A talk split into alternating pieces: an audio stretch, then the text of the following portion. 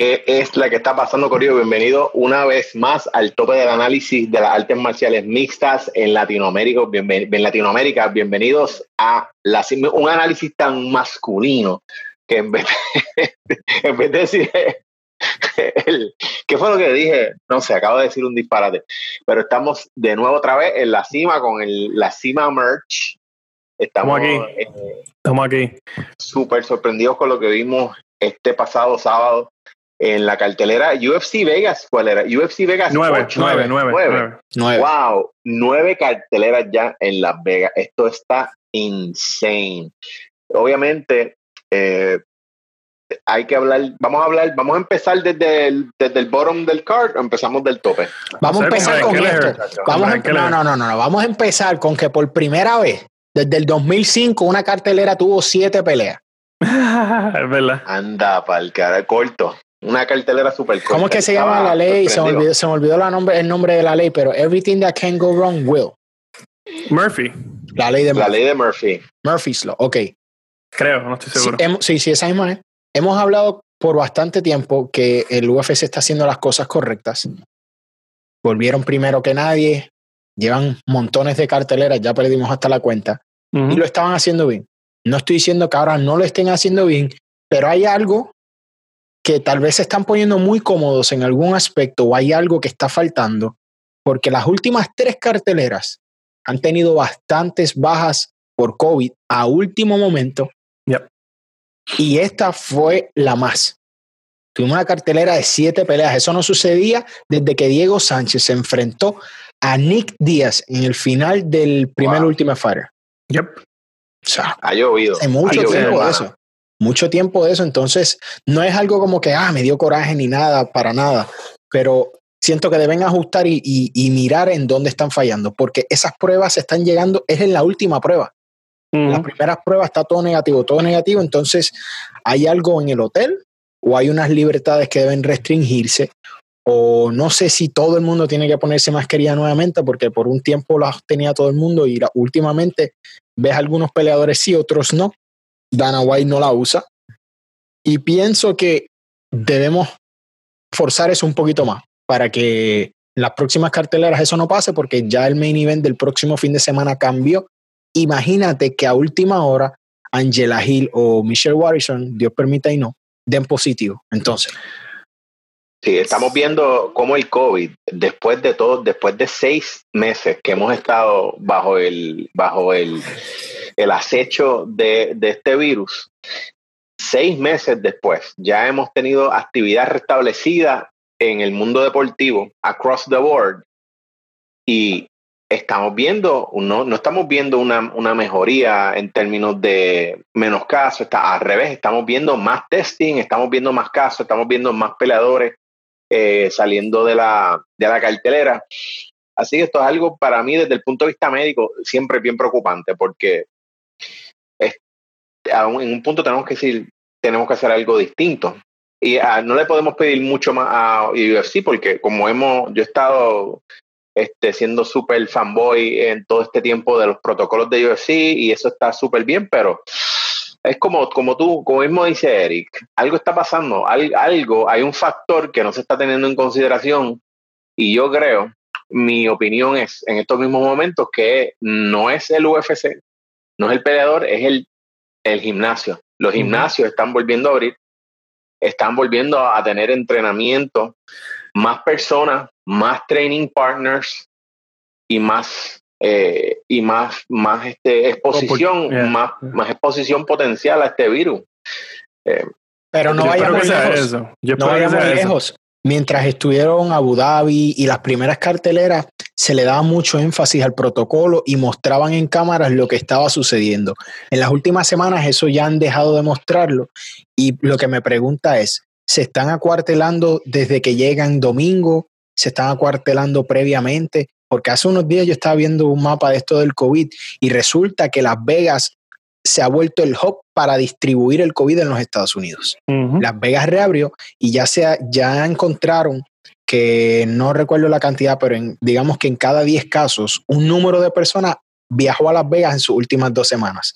Entonces Las Vegas está jugando un factor bien importante en distribuir el virus por los Estados Unidos cuán seria sigue el acuartelamiento del UFC y los peleadores, de su staff, del corner, de cara a las peleas. Porque es la única manera, porque si estuvo funcionando al principio donde la pandemia estaba más intensa, ¿por qué ahora que de alguna manera ha disminuido, comienzan a salir casos positivos con más frecuencia? ¿Estamos bajando la guardia? Yo lo que espero es que en ese hotel, en ese hotel donde, donde los peleadores se están quedando, no le den acceso a, a personas de, a personas non gratas, a, a, personas que trabajan la noche. Yo espero, ¿Tú, sabes que está hookup, se está pasando. yo espero que, que, ese, que ese hotel sea Guaricandilla free.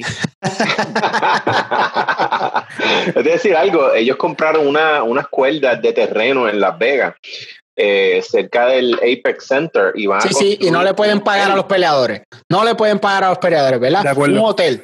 Un hotel de alto nivel. Pero no le puedes pagar a los es peleadores. Para ellos el hotel. El hotel es para ellos que se queden. Págale a tus peleadores. Sí, sí, sí, pero, pero un, un, peleador se lesiona en una cartelera de esas, no puede volver a pelear. ¿Y, y con qué le va a darle comer a su hijo? Con el hotel ese, con el Dana White Suites. Claro. Lo lleva o allí, va a haber un buffet, el buffet va a tener nuggets, va a tener mac and cheese, eh, va a tener eh, fish sticks. fish sticks. porque Las Vegas, la comida de Las Vegas es, tú sabes. Es, cuestionable, at best. está complicado. Brian Keller. Durísimo. se, le, se le fueron. Se le cayeron dos peleas. Se le cayó la pelea de, de Ricky Simón y la noche de la pelea o la noche antes se le cayó Kevin Natividad y le pusieron ahí, creo que nos llamaron a nosotros a ver si uno de nosotros podíamos, podíamos entrar y le dijimos que no. Eh, Rey Rodríguez, eh, que ahora está 16 y 7. Brian Kelleher está 3 y 1 en sus últimas cuatro peleas. Con bueno no le dice, Sí, no le dice que no a nada, ni a su madre. Si lo ponen a pelear con su madre, le dice que sí. Brutal. Es un buen peleador, es entretenido. está peleando con gente difícil, o sea, él no está teniendo peleas. Quizás esta pelea de, de Rey Rodríguez no era quizás el, un el blockbuster, pero Cody Stamen, Hunter Ashur, eh, este, Montel Jackson, John Lineker, Renan Barao, y solo, y, solo, y solo Cody Stamen fue el que. Cody Stamen. Fue el que le ganó. Cody Stamen es, Cody Stamen, ¿entiendes?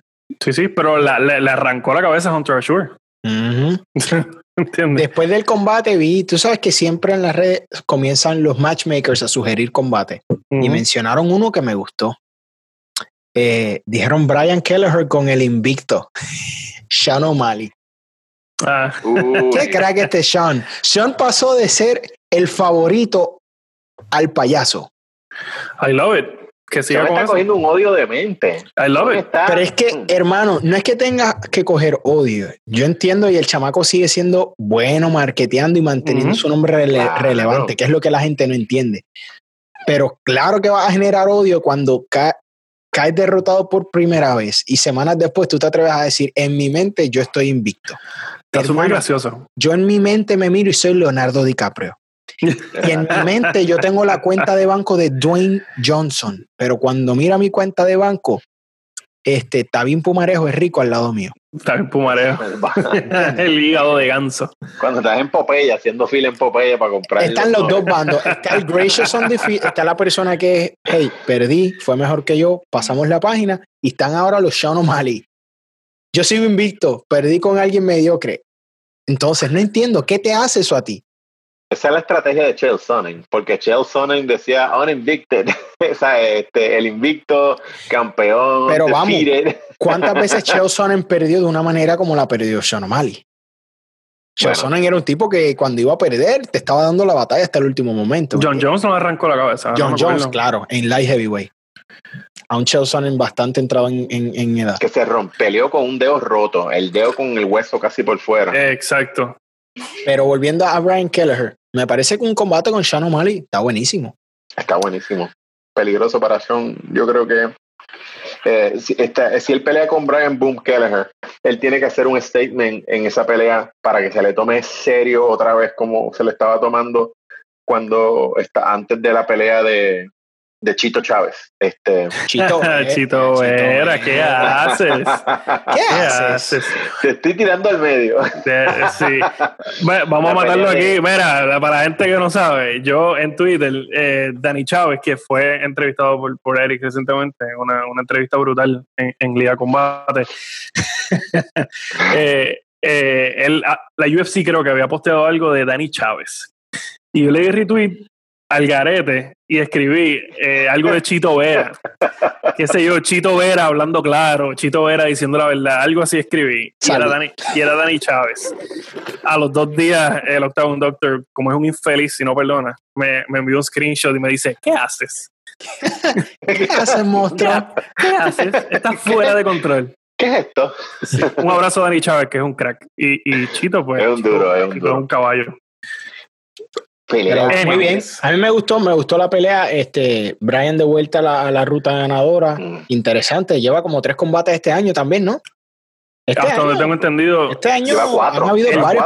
Cuatro. en este año. Tres ganados, tres ganados. Eh. Exacto. Enero, mayo, junio y ahora septiembre perdió contra Cody Stamen en junio. Eso es actividad. Y la pelea con Cody Stamen fue una dura, fue a decisión. Espérate, y si, y si en las 35 hay, hay por ejemplo, Alejandro Pérez que va a pelear contra Tomás Almeida, si esa pelea no es una, una carnicería, se apuntan para diciembre los dos. Es que escucha, para diciembre. Él no, a él no le tocaron la cara en este combate. a mí no me sorprende que en dos semanas esté peleando de nuevo. el abismo, eh, sí, el abismo entre Sean O'Malley y, y Boom Keller es bastante grande, como de 15 spots. Eh, no, yo no sé si Sean O'Malley quiere hacer eso, pero es una buena pelea. A mí me gustaría. El ranking wise no tiene sentido. No tiene sentido para Sean. Para Sean, claro. Para Boom hace todo el sentido del mundo. Sí, yo creo que Sean debe ya, qué sé yo, el Rob Font es un match, un match perfecto para él. De igual manera, todo para Sean está arriba de este momento en adelante. ese tobillo, brother, él tiene una, una, lesión que se llama Liz Frank, que es una desviación de los... Imagínate que el pie es la mano, los toes, y esto es el, los metatarsales, ¿verdad? Es un... se desalinean, o sea, como si tú te dislocaras el dedo del medio y se corriera para el lado o sea, en, en diferentes grados. Obviamente es una lesión que tiene diferentes grados, pero se tarda para rehabilitarte. O sea, estamos hablando seis semanas, ocho semanas con actividad. Mm. Eh, o sea, estamos en septiembre, septiembre, octubre. Quizás para noviembre él pueda empezar a entrenar full de nuevo. Noviembre, diciembre, un campamento para.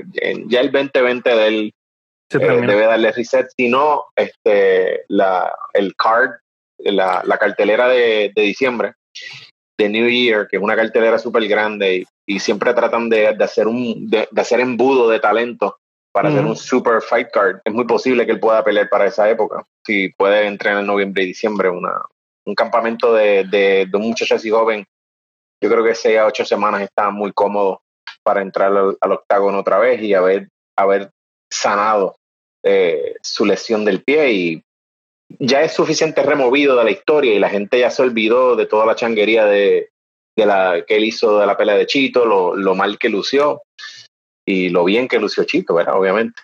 Eh, así que es, desde el punto de vista médico falta mucho. No vamos a estar escuchando mucho de, de, de O'Malley. Pregunta, y disculpen que tenga esto del tingo al tango, pero es que hay temas que me vienen al momento y si no los tiro se me olvidan y quiero zúmbalo, Estamos hablando de actividad, ¿verdad? actividad, de lo frecuente que puede volver a pelear. En estos últimos cinco días, lo que ha dominado las redes sociales del MMA Twitter es la noticia de que Gerald Mercer, si no me equivoco se pronuncia su apellido, va a enfrentar GM3 a Kazma Chimaev Smash y que posiblemente ya estén acordando el próximo combate de Chimaev ante Demian Maya. Y el mundo está como que, wow, increíble. Y ahora Gerald, obviamente, está diciendo que va a evitar eso. Ay, por favor. Pero, ¿qué ustedes opinan de esto? GM3. Él tiene muchas millas encima de eso. Sí, la pelea, bueno, él es, uno, sería el oponente más físico, más físicamente grande, o sea, más alto y más pesado de Kansas, o sea, eh, a mi entender, ¿verdad? Eh, si, si Kansas ¿Es Kasmat o Kamsat? Kamsat, Kamsat. Muy buena pregunta. Kamsat Chimaev. Kamsat aquí, Kamsat, Chimaev. Si Kamsat eh, eh, lo aplasta y, y, y, lo, y lo muele. Eh, smash. smash. Foto. Cada vez que pasa eso, smash. La foto de él, mírala ahí. Smash. smash. Eh, no sigas diciendo porque vas a tener que poner la foto. Tengo que amanecer medio aquí. Smash. Voy a poner una foto. Y la vas a dejar. Voy a poner ah. una foto. Se, se va para el carajo. Pero si él, lo, si él lo destruye en menos de tres minutos, yo creo que Demian Maya tiene que salir de esa pelea. Es que Demian Maya, ¿cuál es, el, ¿cuál es la oportunidad de Demian Maya? O sea, realmente es un nombre, pero... Absolutamente nada para Demian Maya. No. Gatekeeper. Un riesgo bien malo, bien complicado. ¿Es Damian Maya el gatekeeper de la 70? No debería serlo. Mm, no, debería serlo porque sabes que en cualquier día Demian Maya rinde hasta el campeón. So, sí ponerle ese título está un poco complicado, por lo menos a Damian.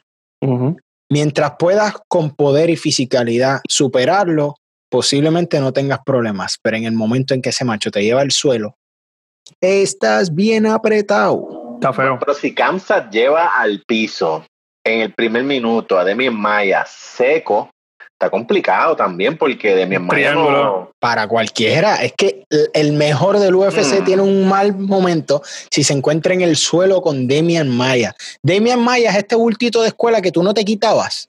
Ese mismo. Tú te lo enganchabas y no sabías cómo quitártelo porque te encantaba ese es Demian Maya. Él agarra tu espalda y dile buenas noches busca una cobijita y una almohada y acuéstate a dormir y vas a dormir. Se acabó. Se acabó ¿Tú te acuerdas cuando él le apachurró la cabeza a Rick Story y le sacó ketchup como si fuera un tomate? Apachurró. Santo A mí me interesa mucho, me interesa mucho primero que el UFC ya está. ¿Cómo te da ketchup? Ya está apostando por, por, Chimaev. Ya el UFC está poniendo tarjetas de su lado, vio el talento, vio que el chamaco está dispuesto a pelear.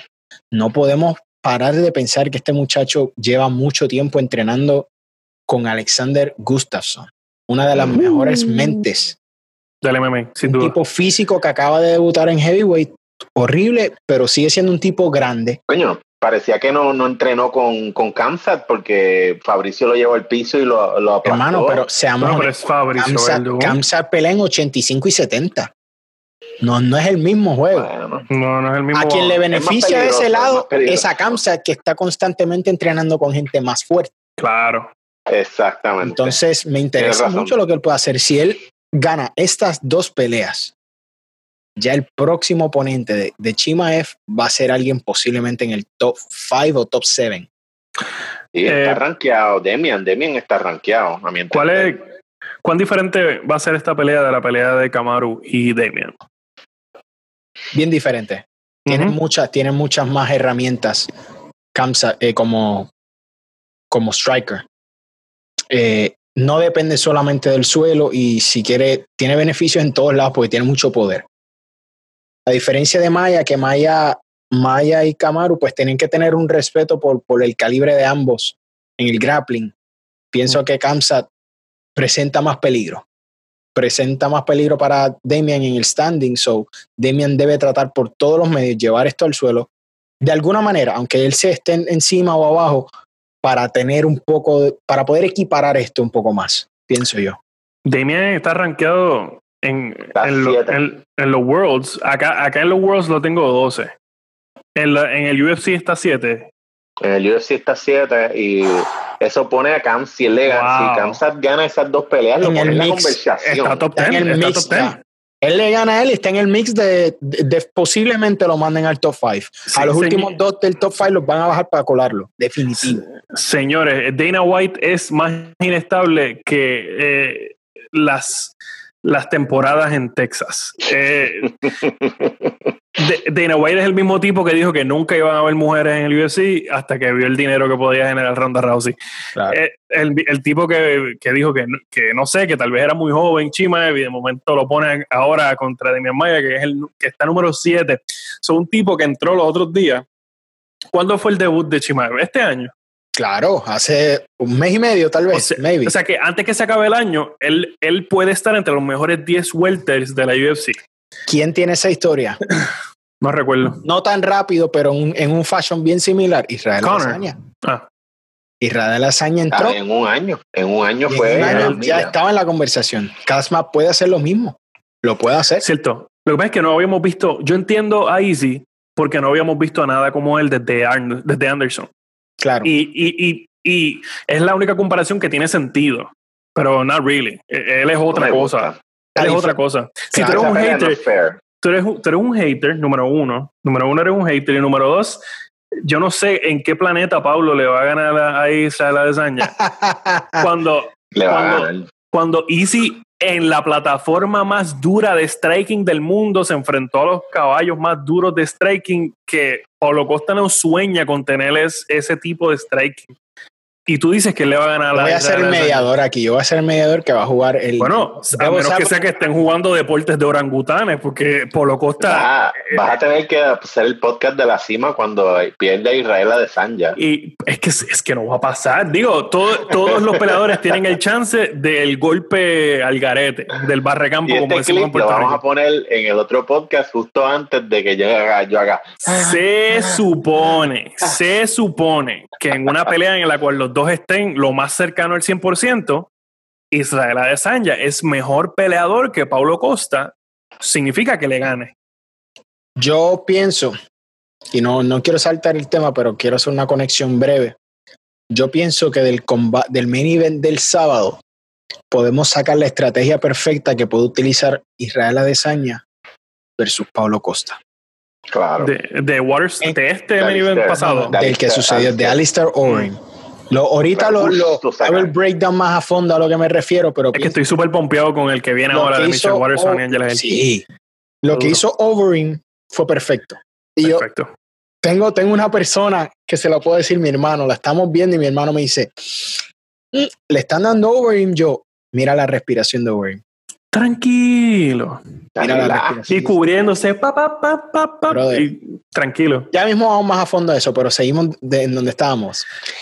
Chimaev lo puede hacer.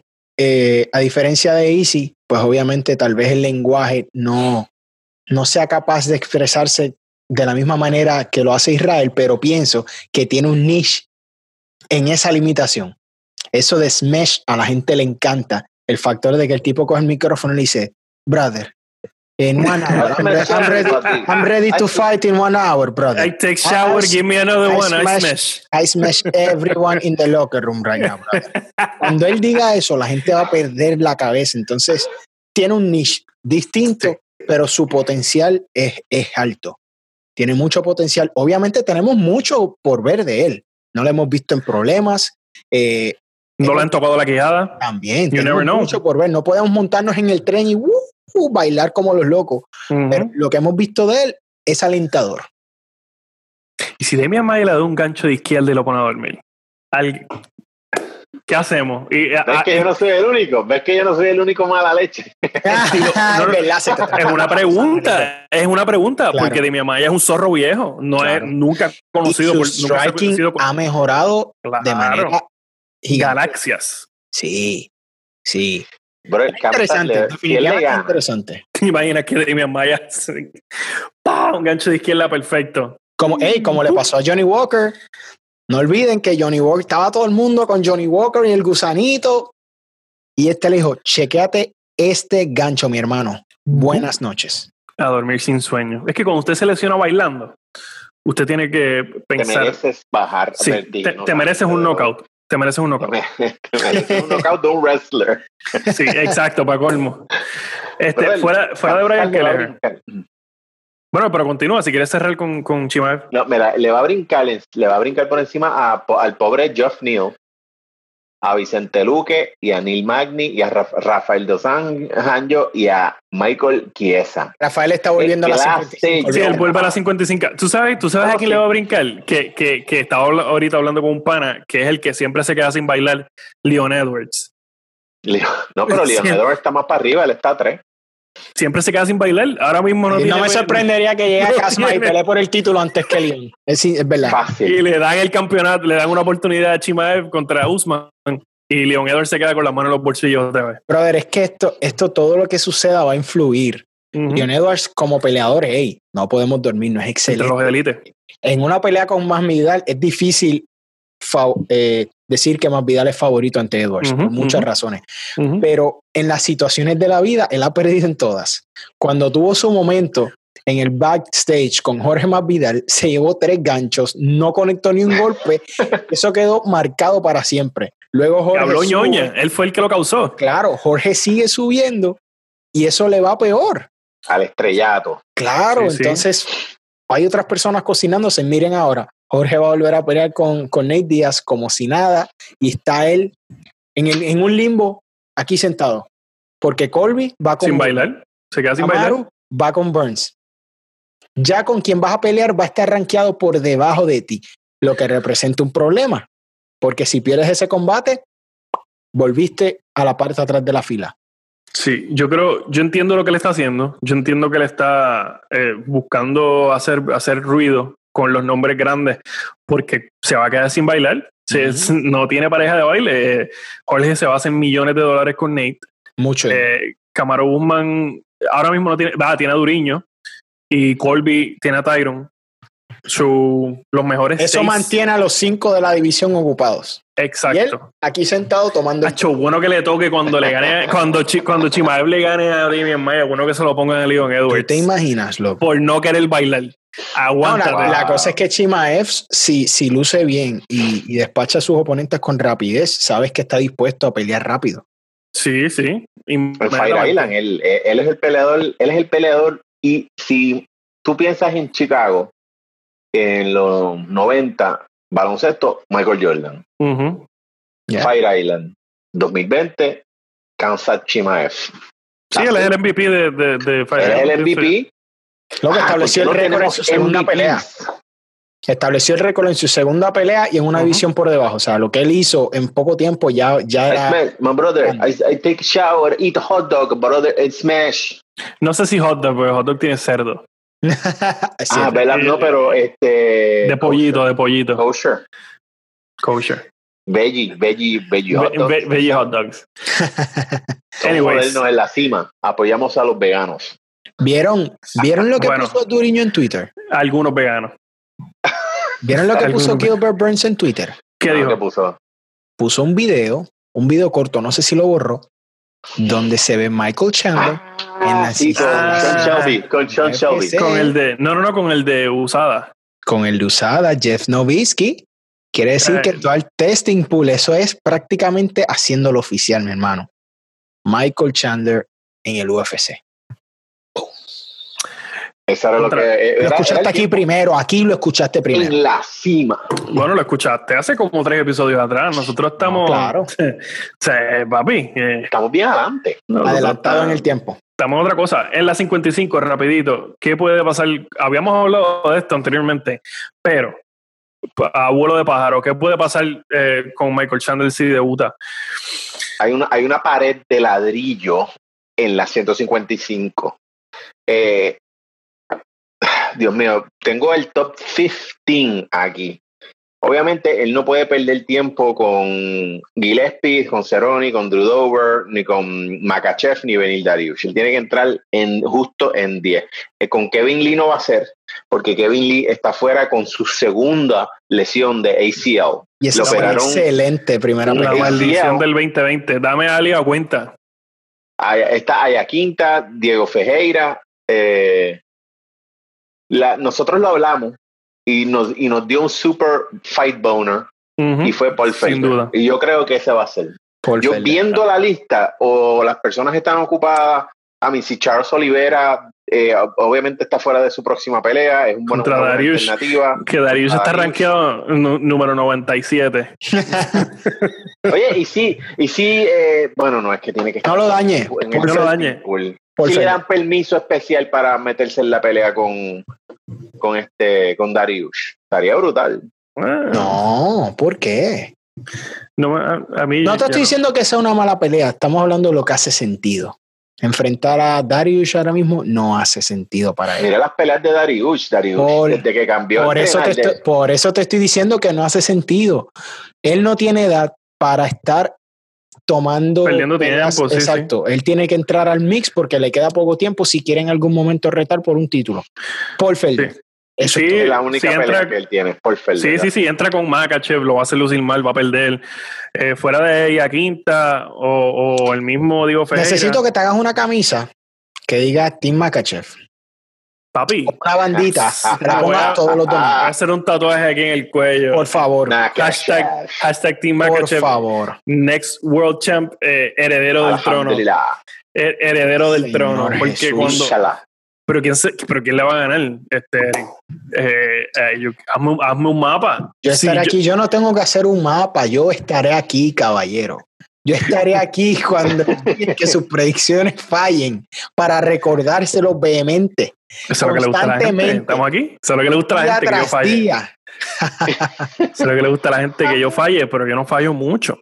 Eh, cuando Javib le gane a, Justin, para no desviarnos mucho, cuando le gane y luego se vaya a hacer dinero con GSP y deje el título vacante, el heredero va a ser Islam Makachev. Pero ustedes no están listos todavía para eso.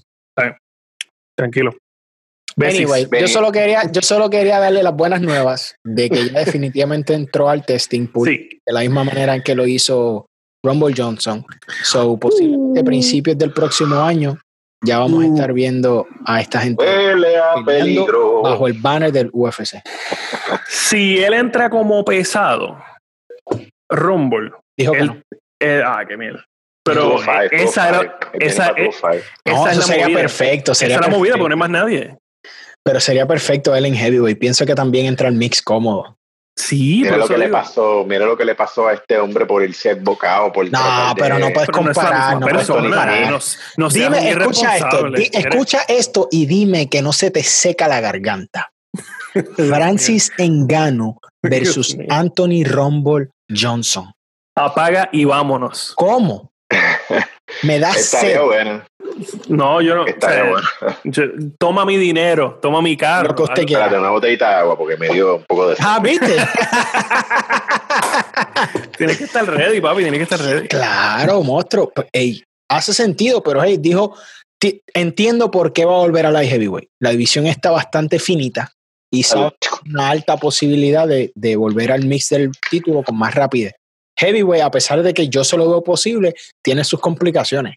Yo lo veo más fácil en los pesados que en las 205, simplemente porque ya eh, yo entiendo que, que Dominic Reyes gana y, mantiene el título por un tiempo.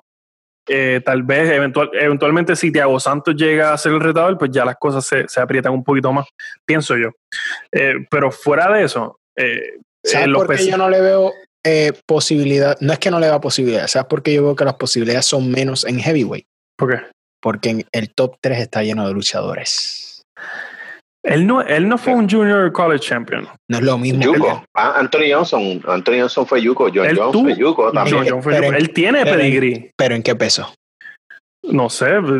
eso es bien, es bien diferente. Es como en el boxeo.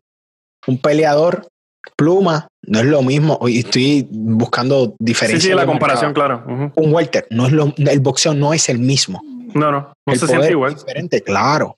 Entonces, Curtis Perdió con Rich Clementi, acuérdense, Rich Clementi es un 155. No olviden lo que en el 1950. No olviden lo que hizo Daniel Cormier con Rumble Johnson. Pero Daniel Cormier se puede hacer el argumento que es especial. Uno de los mejores cinco luchadores que ha visto el deporte de la arte marcial mixta, pienso yo. Claro que sí, claro que sí. Y yo pienso que este, todavía este está en la conversación. Stipe sigue estando en la conversación y Curtis Blades, ni se diga. Curtis Blades lucha con los ojos cerrados. Sí.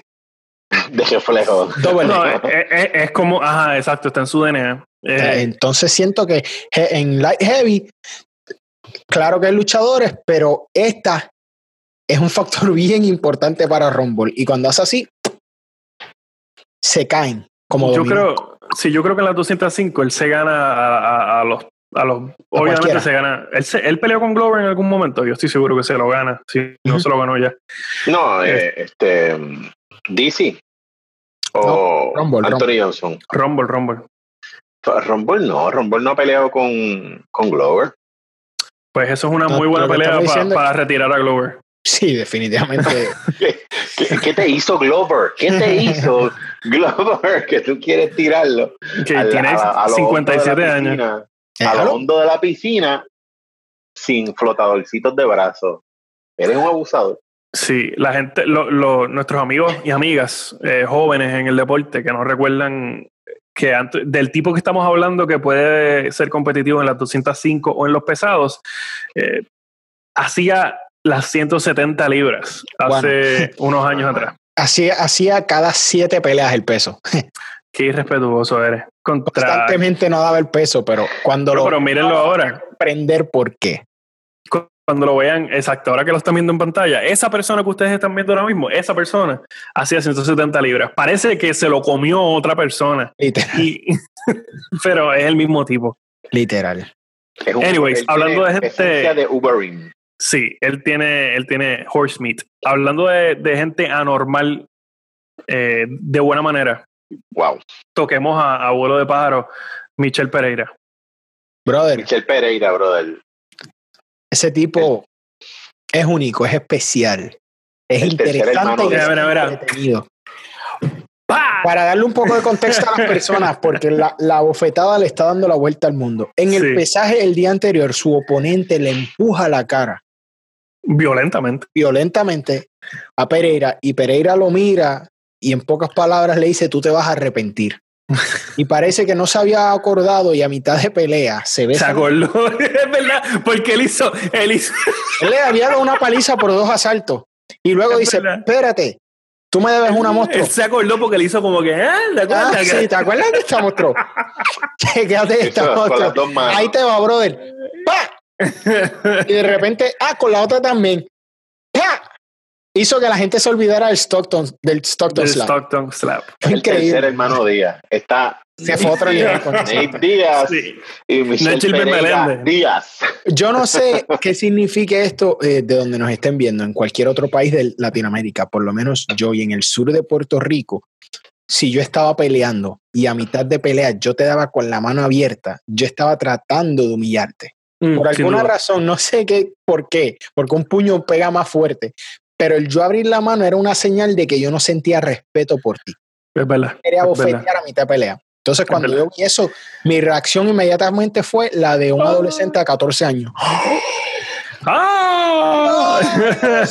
switch dándole con la mano abierta. Entonces se la besó primero, como que, que Dios te bendiga. ¡Toma!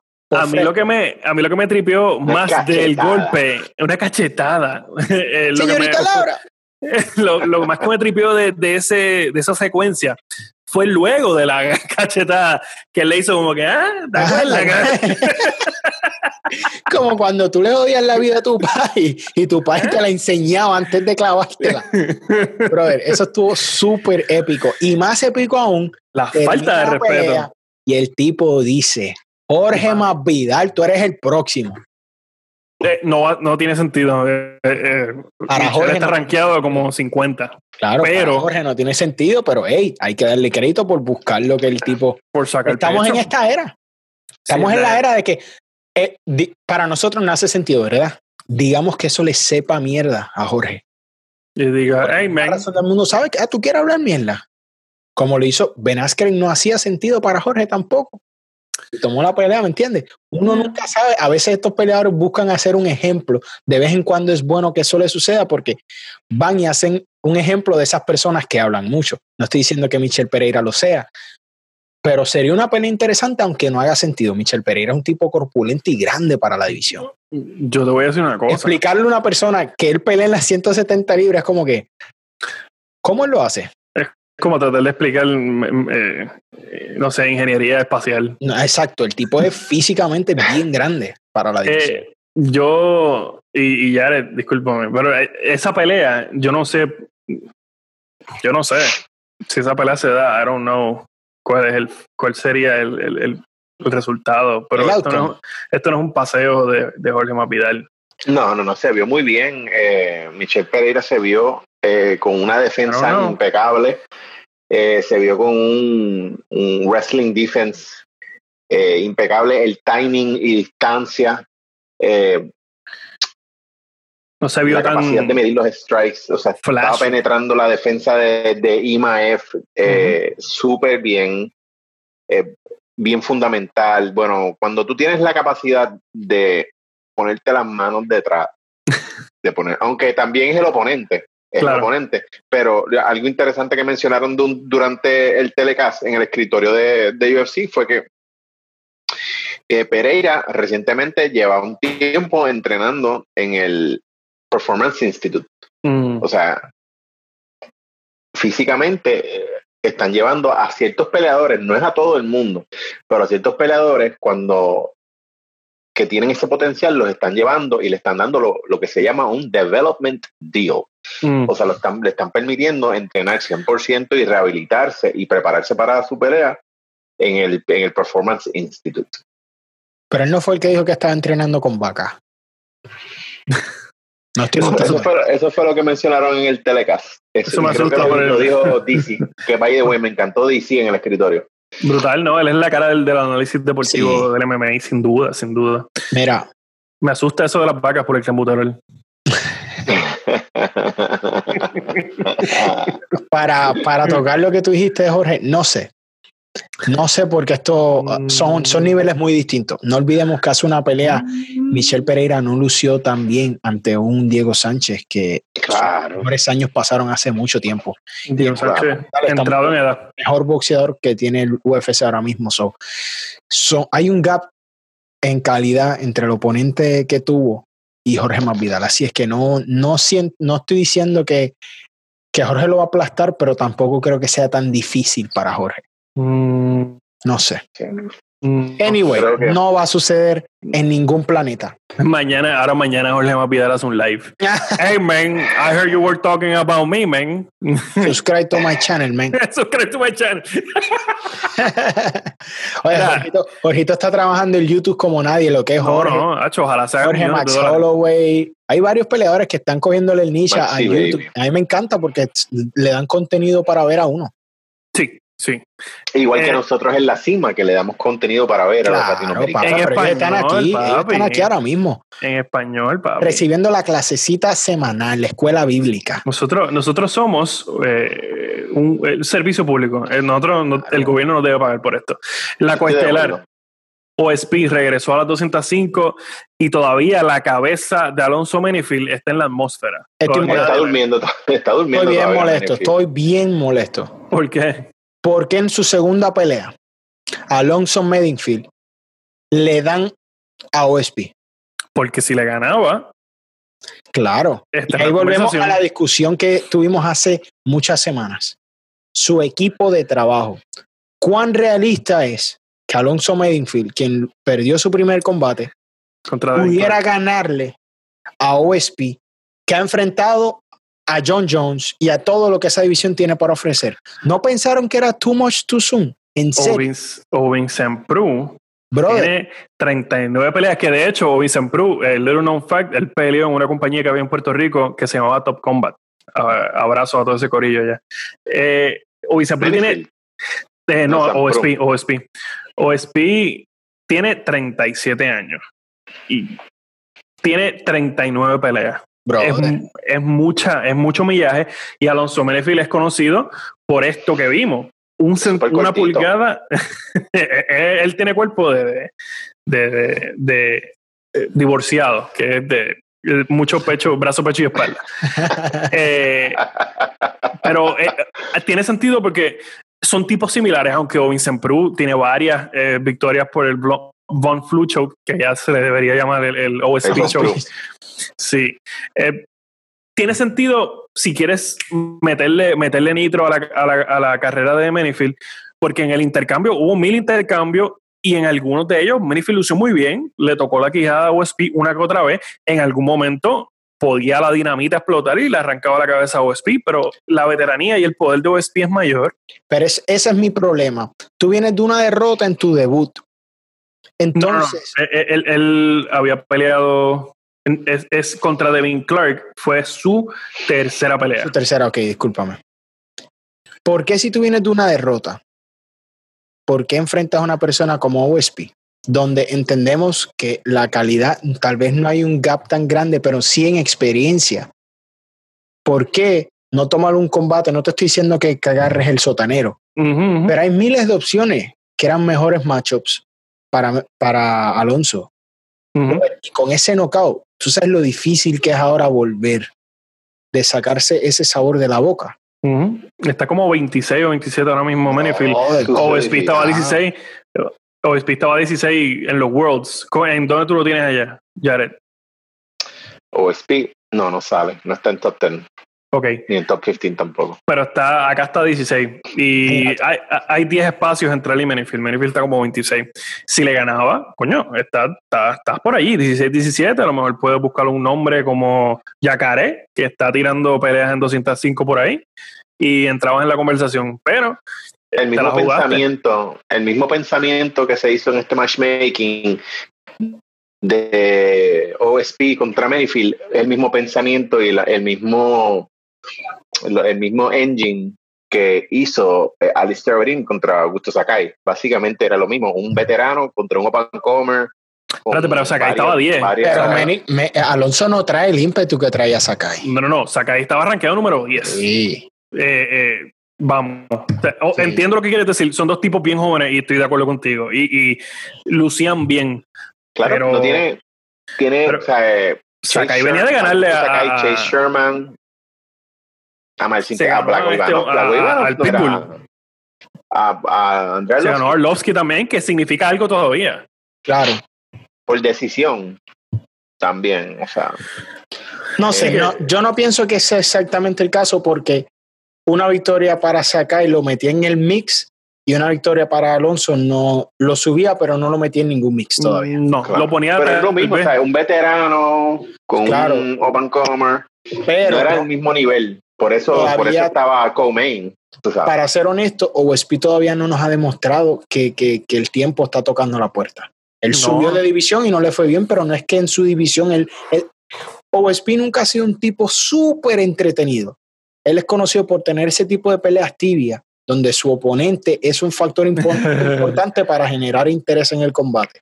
Pero puede, pero tiene la dinámica. Puede, exacto, puede tener una pelea súper interesante como su combate puede ser aburridísima. Tiene mucho que ver con, con el IQ que él tiene dentro de la habla, que es, es, es underrated, subestimado. Sí, fue educado. O SP tiene su bachillerato, yo creo que tiene un bachillerato en, en La pelea más aburrida de John Jones fue OSP por lo inteligente que es OSP. Por lo complicado que es, claro. Entonces, me da mucha pena por, por Alonso, de verdad. Yo esperaba mucho más, esperaba, pero se le complica con cada combate. OSP siempre se va, a hacer, se va a ver joven. Él puede tener 80 años y se va a ver igual. Es haitiano. Son buenos genes. Tiene buenos genes. Tiene buena genética. Se, va a ver, se va a ver igual de corpulento hasta el día que se retire. Tiene buena genética. Hay gente que, no agarra tanto castigo. Él no es un tipo conocido por, intercambiar mucho golpes. Pero vamos a, también. Vamos a entrar en, el en, el main event. Y este episodio se llama El Señor Alistair Uber Over. ya, ya no es Uber. Ya no, es Uber. Desde los días de Usada. Brother, ¿recuerdan, ¿recuerdan cuando hace ya un mes o dos meses estábamos hablando del Mount Rushmore? y yo mencioné a Lister Over en el mío, ¿recuerda? Claro.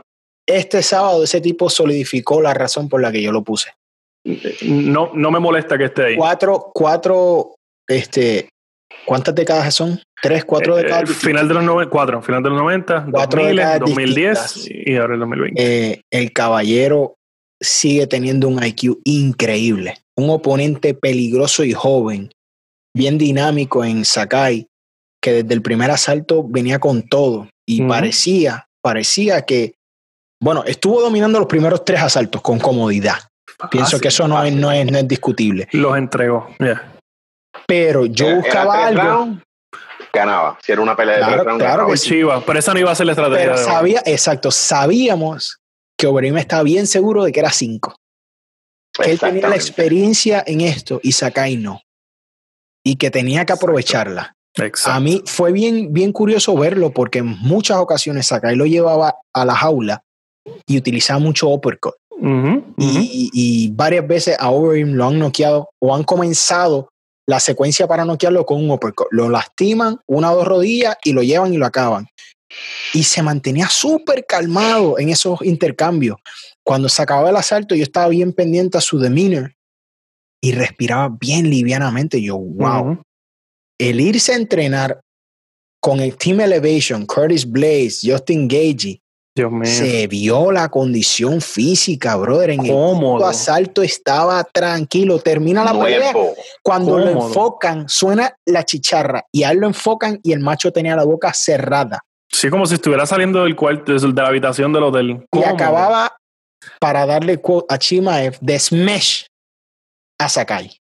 Comodísimo. Esa secuencia para acabar el combate. Ground and el final. Pareció una bola de baloncesto rebotando. El, final del cuarto fue feo, muy feo. Ya se sentó el, principio del quinto. Sí. El, sentó el precedente. El principio del quinto con los codos que. Y fue un stoppage perfecto. Yo no tengo ningún tipo de queja. porque, ¿verdad? Le das el break al final del cuarto y tú dices, bueno, vamos a ver qué hace el muchacho porque va adelante por mucho. Vamos a darle break pero desde, o sea, cuando Ice que no es eh, un luchador elite, ahora con los años sabe dónde meter la lucha, pero cuando con facilidad te puede llevar al suelo, exacto, que es otra cosa. Los takedowns estuvieron de, de libro, mi, hermano. Trató con el double leg, no pudo, lo hacia atrás y lo llevó. Increíble. Increíble. y, y, supo dónde hacerlo porque su oponente en ese momento no tenía las herramientas para evitar eso.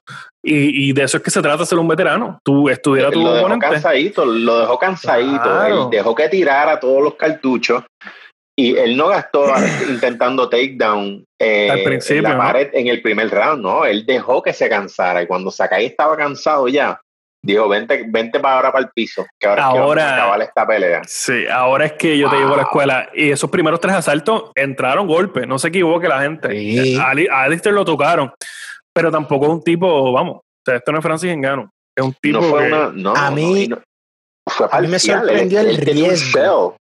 El riesgo que él estuvo dispuesto a tomarse. Él entregó los primeros tres asaltos apostando a que Sakai se iba a quedar sin gasolina y él iba a poder hacer su plan, que le funcionó. Y eso bien pocas ocasiones se, da tan perfecto. Pero, brother, estamos en septiembre del año 2020 hablando de que posiblemente Alistair Overing con una o dos peleas más rete nuevamente por un título. Ustedes comprenden la magnitud de esta conversación. Que este caballero dijo, voy a tener mi última corrida por un título, y él lo ha dicho hace ya muchas peleas, esta es su última corrida. estamos, él está pronosticando que no hayan derrotas de camino a, pero brother, qué pelea tan perfecta la que hizo ante Sakai y Alistair de verdad. Jared, en tu eh, opinión médica, eh, siendo un experto, porque esta es la, aquí, es que, aquí es que nosotros los clavamos, porque es que ellos no tienen esto, la otra gente no tiene esta herramienta. Nosotros tenemos no al doctor Tampoco. Ni lo van a tener.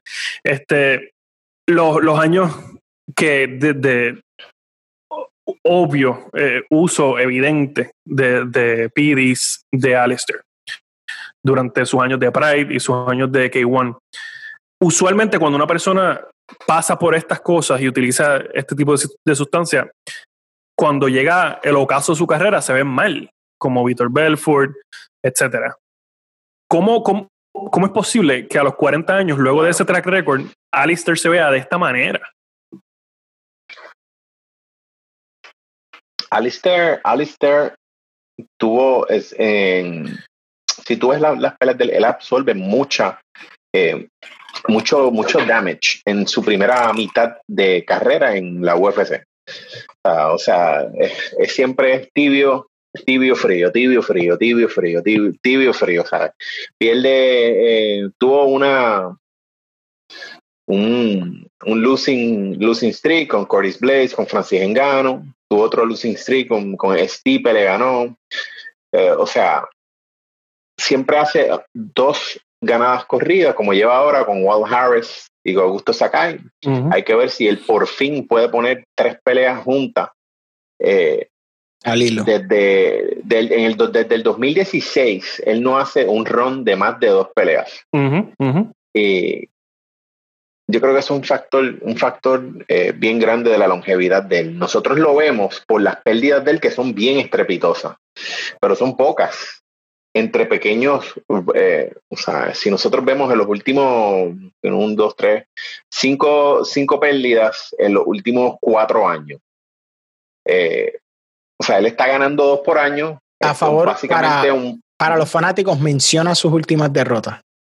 Su última derrota, Jairzinho Roisenstruik, este año, eh, el año pasado, en el 2019, parece que fue ayer, pero no fue el año pasado. Curtis Blades y Engano Curtis Blades en el 18, Engano en el 17, o sea que la pérdida de Engano fue hace tres años.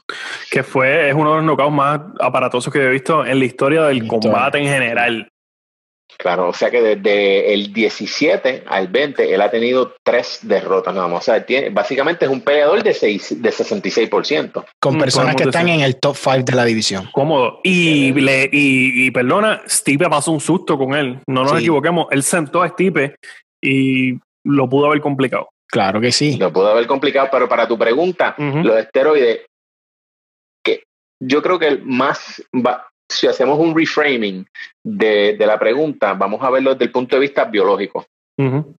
¿Qué beneficios le dejó el esteroide que él está eh, cosechando en la división de los pesados?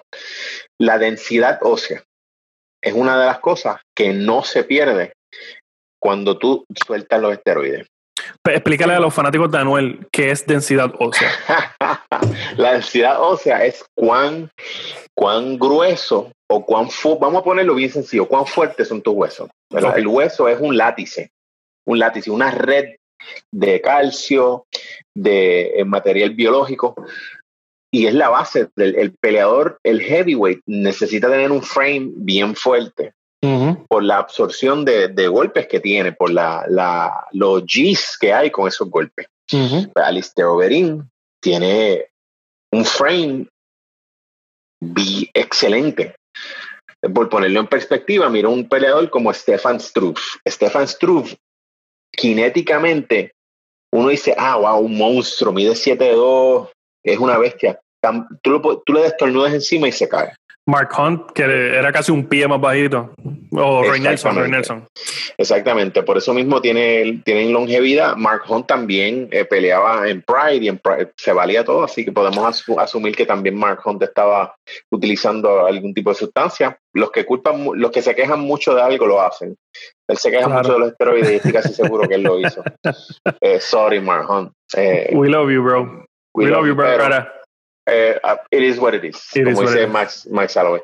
La cuestión fue que eh, Alistair sí tiene esos beneficios y se nota, se nota, o sea, él tiene una mandíbula excelente, él tiene, él, ha sufrido pocas lesiones, las, las, lesiones que ha sufrido han sido lesiones de tejido suave, la, la, la partida de labio, y, ama, y pierde y vuelve a reinventarse. O sea, No, vemos, no, no, ¿qué le ha pasado al, a uno de los heavyweight más exitosos y más salvajes de la UFC, Cain Velázquez?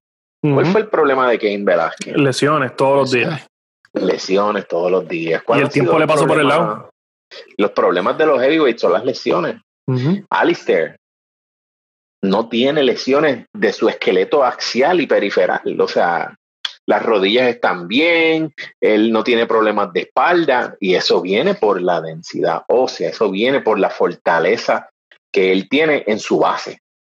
Y eso no se pierde, los músculos él los ha perdido hasta cierto nivel, eh, bueno, no hasta cierto nivel, eso es un Bastante, bastante. bastante. Se nota que él ha perdido Son dos el personas volumen. distintas. Son dos personas. El volumen del pecho de él no es el mismo, tiene la, ya tiene sus titties este, de persona mayor, tiene un- la- los abdominales Pero de él él, tiene 40 tiene la años. pancita. Claro, Tiene yo 40 también. años, ¿me entiendes? O sea, Pero tiene mucho que ver con, con- con el hecho de que tú, tú le metiste a tu cuerpo otras cosas que no produce Claro. y cosas que producía también y tu cuerpo dijo, wow, eh, pues dale, pues métele champón tú. esto me gusta. Sí, pues yo no voy a hacer más nada. Como le pasó a Víctor Belfort, que ahí viene el TRT, que esto, este no es mi tema, este es el tema de Yares, pero es conocimiento público. Claro. Claro. Ahora, Claro, mira, génesis de músculo nuevo con los esteroides, densidad ósea que la mantienes. El músculo no se queda, se va, se va. La fortaleza en los, mu- en los huesos sí. Acuérdate que ligamento es hueso a hueso, tendón, hueso a músculo. Los ligamentos se fortalecen y los huesos. Tu framework, tu, tu esqueleto, ¿entiendes? Se fortalece y te da una base para tú trabajar cinéticamente y, y tener eh, esa mejor base. El músculo tú lo construyes. No lo construyes igual de exitoso eh, y de- igual de rápido, igual de impresionante que con esteroides, pero le pones esteroides al frame, le pones músculos al frame y el frame funciona bien. Alistair, cinéticamente, no ha perdido la capacidad de su movimiento y esa es la llave de su victoria. De su. Ahí lo ahí tienen. ahí tienen educación. Ahora vamos a esto. No lleva rato sin conectar tres victorias al hilo. Le voy a dar la opinión mía que no han pedido. El próximo combate debe ser la revancha entre Jairzinho Rosenstrike. De acuerdo. Mucha gente está diciendo eso, yo estoy de acuerdo también. Tiene acuerdo. que ser para borrar esa última derrota, la cancelas y vuelve al mix. Sí, el problema es eh, que el no, signo viene de una pérdida ahora. Sí. está no, no, pero él, él- él no ganó su última pelea contra. Él perdió contra Francis.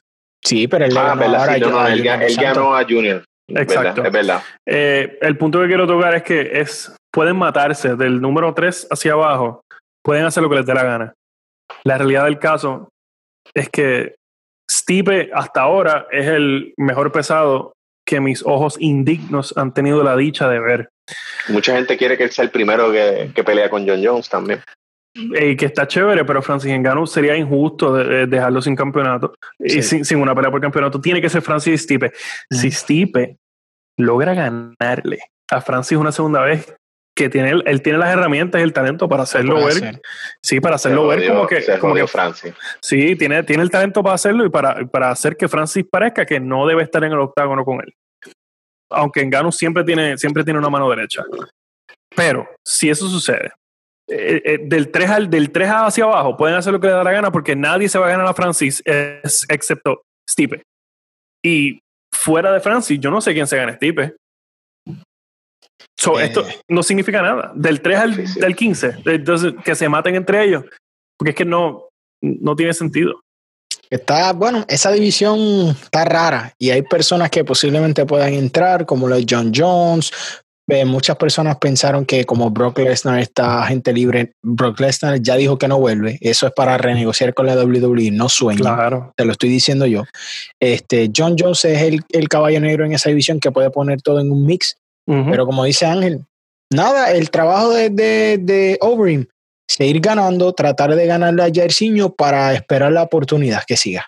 Claro. Pase lo que pase con Curtis Blaze, que está en fila, con Francis, que debe ser el próximo, con Derrick Lewis, que se va a enfrentar a Curtis Blaze para tratar de eliminar a uno de esos de la conversación. Sí. So, no sé. Algo que quería tocar antes de irme. Verlo. Espérate, pero el último tema tiene que ser la muchacha. Sí, si no, yo hago un boicot. Ese es el último, escúchame. Hashtag boicot, ahora sí. Anoche surgió en las redes que Nick Díaz cortó peso y subió un video en 170 Hay dos noticias así bien brutales, pero vamos con diciendo esa que primero. está listo para volver al ruedo. Y está todo el mundo, mira, Vuelto corriendo loco, vuelta loco. porque vieron a Nick Díaz bien físicamente. Me ¿Qué alegra opinan? mucho. ¿Qué opinan? Voy a hacer mala leche. Eh, un tipo, él está pa- sufriendo de muchos problemas de alcoholismo. Es un tipo que ha- los últimos cinco años los ha botado en la botella. Se ve Eso bien te físicamente. Te resta, te resta. Pero si él, si, él tiene si él se atreve a meterse en un octágono, está poniendo el legacy, está entrando a territorio, no, no en cuestión de, números de pérdida, pero está entrando en territorio de Villepen. Si, si él se atreve a, entrar al octágono, después de tener una, lucha visible que se ve en, las redes sociales con alcoholismo y con abuso de sustancias, el, el, cuerpo es un peleador, el cuerpo de él puede estar en shape. Mira Mike Tyson, Mira, Mike Tyson, después de todas estas uh. décadas, está, está hecho un animal. Pero en una foto se ve muy bien. O sea, en el último podcast de Joe Rogan, el Joe Rogan le dijo, ah, cuando hiciste el, el video de, en el back dándole a André Pederneiras y que te vistes como un animal. Y él le dijo, sí, pero cuando hice ese video estuve en cama un par de días. Me empezó a que fue muy cándido, fue muy cándido. Y dijo la verdad, eso mismo, en una foto, en un clip, oh, wow, sí, tienes un, tienes un poquito de apps, te ves en shape, pero no creo que con todo el, problema que ha tenido él, eh, eso demuestra mucho. Yo estoy de acuerdo. la, gente se, la gente se emociona por el matchmaking porque nadie más que yo quiero ver a, imagínate ver a Nick Díaz entrar y tener una posible pelea con Jorge Masvidal. Mm. Te acabo de quitar el aliento. Yo no sé yo estoy súper de acuerdo con Yara y esto es bien extraño que suceda.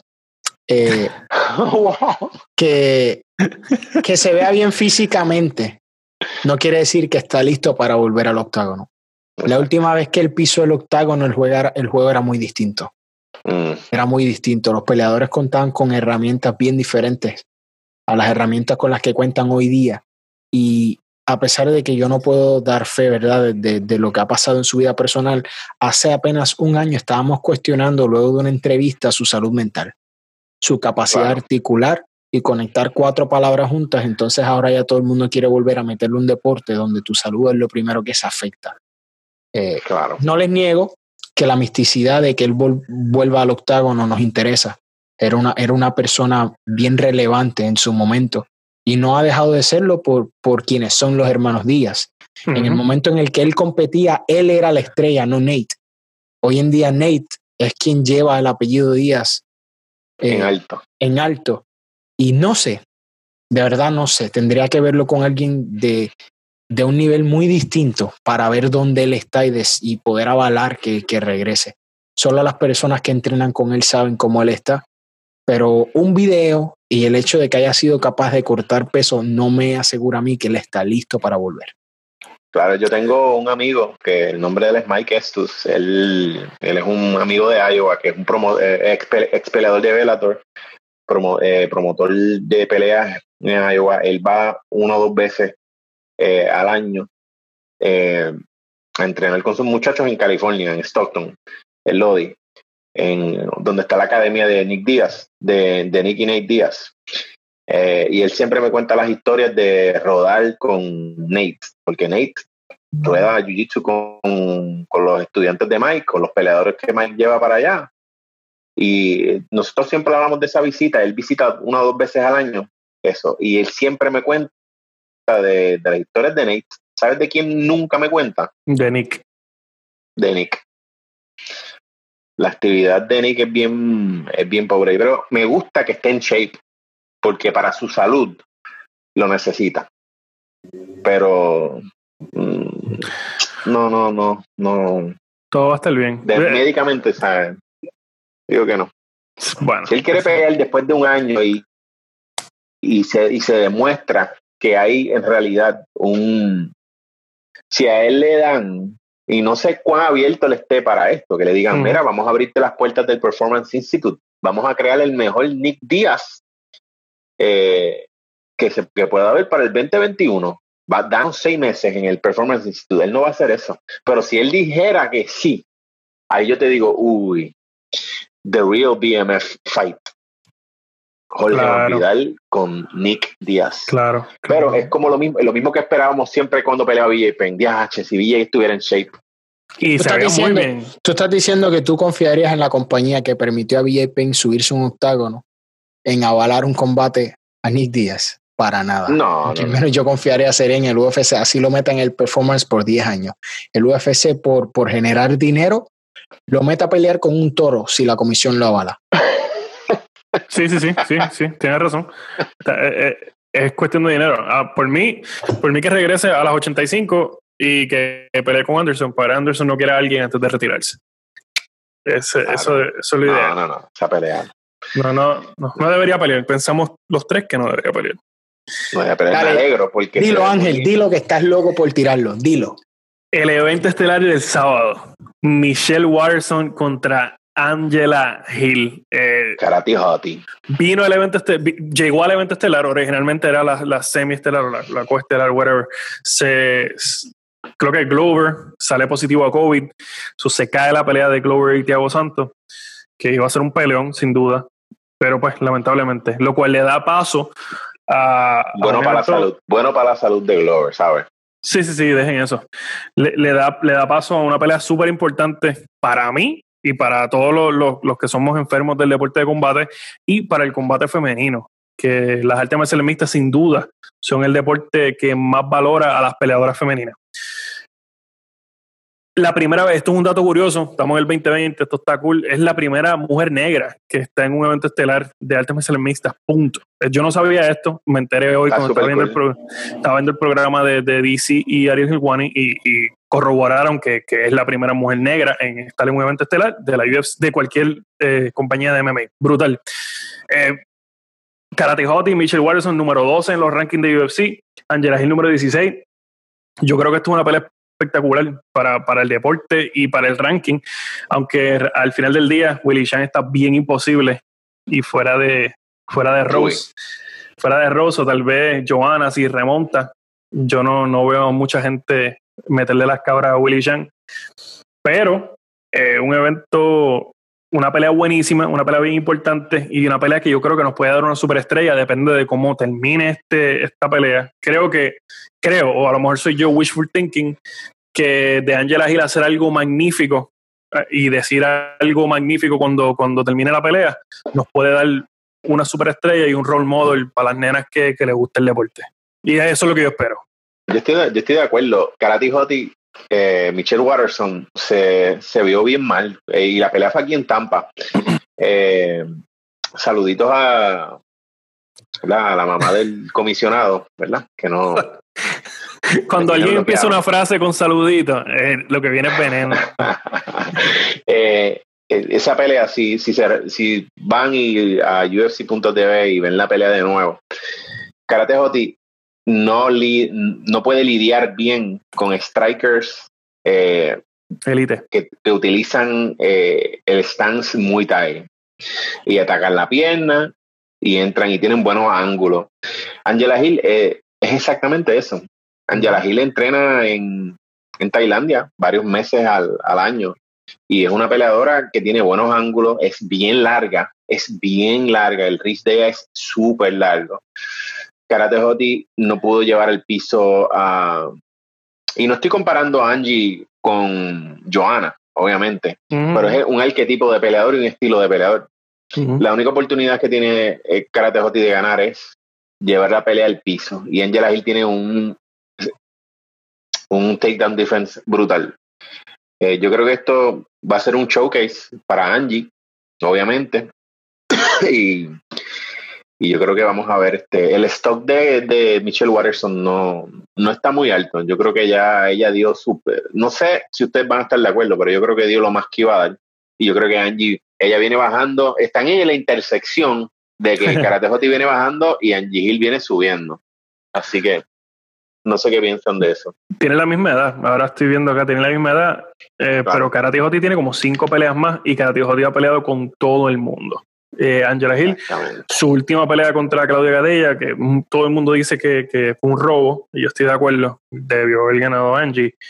No tiene el resumen, digamos, de, Michelle Watterson, pero tiene el calibre para, para meterse en la conversación de las mejores. Mira, difiero, Yared. Pienso que Michelle Watterson tiene muchas herramientas. Es especialista en no permitir a las strikers que entren utilizando las patadas. es bien fanática a utilizar patadas y complicarte la pelea y es muy buena peleando a la distancia, que es un problema que han enfrentado la mayoría de las strikers. Su último combate con Carles Esparza fue cerrado. Hay personas que vieron a Michelle Watterson ganar, otros vieron a Carles Esparza. Carles Esparza tuvo una noche complicada tratando de entrar al guard de, de Michelle Watterson e, específicamente por lo que te dije, porque utiliza las patadas con mucha frecuencia y es especialista peleando desde afuera. Angela Hill sin duda cuenta las herramientas para hacer de esto una pelea bien interesante, porque los ángulos que demostró ante Claudia Gadela deben permitirle romper la guardia y, complicarle la noche a Michelle Watterson. Ahora, Michelle Watterson viene a enfrentar a Carla Esparza, a Joanna Jonjacek y a Carolina Kowalkiewicz, a quien venció. Crema de la crema. Carolina Kowalkiewicz es una excelente striker. Excelente striker. Y lo que Michelle Watterson hizo, ese fue la victoria de Watterson que dijo, wow, ella sí está en, es buena, ¿no? Porque por un momento trataron de, de, de, decir que Michelle Watterson era puramente la cara bonita. Y al ganarle a Carolina Kowalkiewicz, también haberle ganado a Felice Harry, muchas personas dijeron, wow, no olvidemos, ella le ha ganado a Courtney Casey, Felice Harry, Carolina Kowalkiewicz, ella tiene buenos nombres en su resumen. Sí. Angela Hill obviamente viene en el up, so eso hace de esta pelea una bien interesante e importante para la división. Importante no solo para la historia, ¿no? Como, como dijo Ángel, la primera mujer de color que es headliner en un evento de UFC, es excelente peleadora, un ejemplo a seguir, se expresa muy bien y sus redes sociales son de las mejores que pueden seguir eh, y Michelle Watterson está todavía tratando de mantener su carrera vigente, ¿no? Y la manera de hacer eso es venciendo a Angela Hill. Por ende, espero una pelea bien entretenida, donde ambas lo van a tirar todo por la ventana. Y la salud de ambas va a salir bastante tocadita después de aquí. Así es que esto es una pelea que me tiene bien intrigado por lo que significa para ambas. Una pelea de alto volumen, de muchos strikes. No sé de cuántos asaltos va a ser, porque fue como a última hora. No sé si la van a hacer a 5 o a 3. Eh, son unas guerreras. Yo apuesto a que estas bravas son capaces de tirarse los 5. Sí, de acuerdo, de acuerdo. Yo entiendo por lo menos le dieron dos semanas de anticipación prácticamente, porque hace una semana que ya se sabía lo de Glover. Le dijeron, hey, cuidado. aprieta esa última semana antes de empezar a cortar peso, porque es a 5. So, no me estaría, y una pelea de ellas 2 a 5 asaltos nos, nos demostraría bastante. Sí, a mí no me extrañaría que es, no me extrañaría que sea Fight of the Night o Performance of the Night o, haya un Knockout of the Night. Sí, uff, eso sería un statement para cualquiera de las dos. Porque Angie, de igual manera, aunque, aunque Michelle esté mejor en los rankings, Angie ha ganado, ha subido su stock ante el ojo público. Y, vencer a Angie, si es por knockout, que creo que no la han noqueado nunca, sería bien importante para Michelle, para volver a meterse al mix. Porque yo soy de los que digo que la, la, el combate de, de, de Carla Esparza pudo haberse ido either way. Y si ella no hubiera perdido ante Carla, ella todavía estuviera metida entre las, por lo menos las mejores siete. Sí, tienes razón. Eh, Angie nunca ha sido noqueada. Ha peleado por submission, creo que una que otra vez, pero nunca ha sido noqueada. So, está eso ahí. Tremenda pelea. A mí me encanta que sea el main event. Este, soy bien fanático de las dos. Y aquí lo que yo no creo que vamos a ver es mucha lucha. Aquí vamos a ver mucho striking, mucho boxeo y muchas patadas. Así es que sí. que venga el sábado. El MMA nuevamente enseñándole el boxeo cómo es que se trata a abran, damas. Abran la, abran la boca, pollitos. Sin títulos envueltos. sin título, ey, ey, sin título diamante. Sin títulos sin título, sin título super, super, super paja. Super diamante. super mega diamante interino. Exacto. Mahogany, mahogany. El mahogany belt. Sí. sí. super silver. Muchacho. Es un chiste, pero muy bien.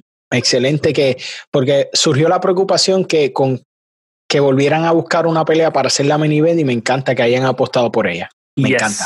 As they should, como debería ser. Y son, y son dos los mejores nombres. Claro. El próximo CIMA van a ver que Ángel va a estar estático, brillante. ¿Han visto la, cuando dicen las mujeres que están embarazadas que dicen eh, tu piel brilla, está brillante? O sea, mira, ya brilla, ya brilla, mira, mira, mira. Podemos esperar el performance más brillante de Ángel en la próxima, en el próximo CIMA. Sin duda. así que con eso digan, digan sus redes sociales, muchachos, que yo tengo la guerra. Espérate un momento.